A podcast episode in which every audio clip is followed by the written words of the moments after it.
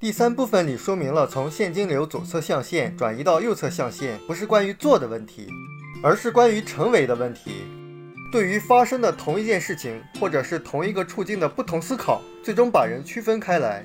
好消息是，改变你的思维，或者说培养正确的思考方式，是不需要花钱的，是可以免费得到的。然而，不幸的是什么？有的时候很难改变某些内心深处有关金钱的核心思想，因为它是代代相传的，或者是从你的朋友或工作中和学校中学来的。然而，你也是有能力改变自己的思想的。那么，进入右侧象限最核心的因素是什么？罗伯特清崎在他的书中是这样描述他在1985年的情况：他和他的妻子当时沦落到无家可归的地步，他们只有很少的积蓄，信用卡早已经透支了。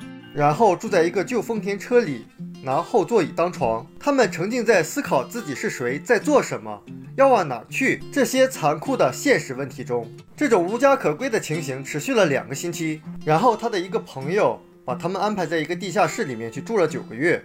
当他的朋友和家人得知他们陷入困境的时候，第一个问题总是问你为什么不找一份工作。刚开始的时候，他们还试着解释，但是后来发现。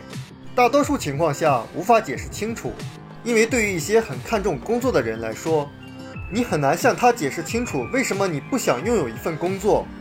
那时他们也会打一些零工，挣几个美元回来，只是为了得到维持生活所需的食物和汽油。而在当时，这几美元的收入是支持他们为自己独特的目标奋斗的唯一源泉。当时他们也陷入了深深的自我怀疑中。一份安全的、有保障的高薪工作是非常具有吸引力的，但是有保障的工作并不是他们追求的目标。他们只有继续日复一日的在财务深渊的边缘艰难度日。一九八五年是他们生命中最糟糕的一年，也是最漫长的一年。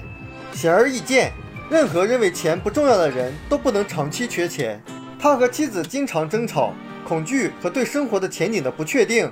还有饥饿削弱了他们的情绪控制力。他们知道他们的目的地在哪，就是不知道能否到达那里。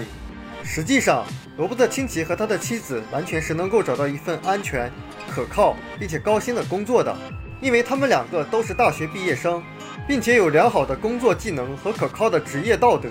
但是他们想要的并不是工作上的稳定，他们想追求的是财务自由。到了1989年，他们成了百万富翁。财务上取得了成功，到一九九四年，他们彻底实现了财务自由。但是，你有没有经常听别人说，要想挣钱，要想做生意，尤其是要做企业，必须要先投钱？而罗伯特清崎当时不仅是没有钱，而且还是负债累累。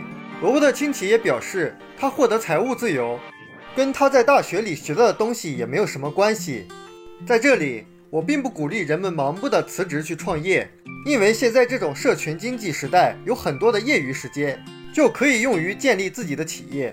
如果说挣钱不需要先投钱，也不需要那么高的学历，甚至于不需要什么能力和人际关系，那挣钱或者说实现财务自由需要什么呢？罗伯特清崎说。获得财务自由的首要条件是你需要一个梦想。我们把梦想的定义为有行动的渴望。我们看看那些高考考上北大清华的学生，难道他们是没有梦想吗？没有上好大学的梦想，没有行动，然后他们就碰了运气进了大学吗？进的北大清华吗？所以人是因为有梦想而愿意成长，人类是因为有梦想而变得伟大，因为没有梦想而原地不动。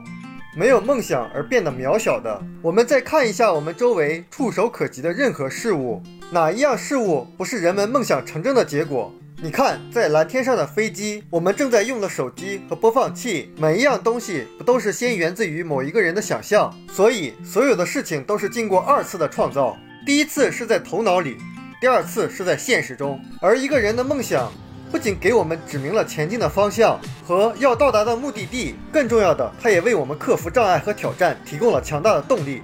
我们书友会希望用十五年时间带动一亿人读书，改变思维，思考致富，和一千个家庭共同实现财务自由。快来加入我们吧！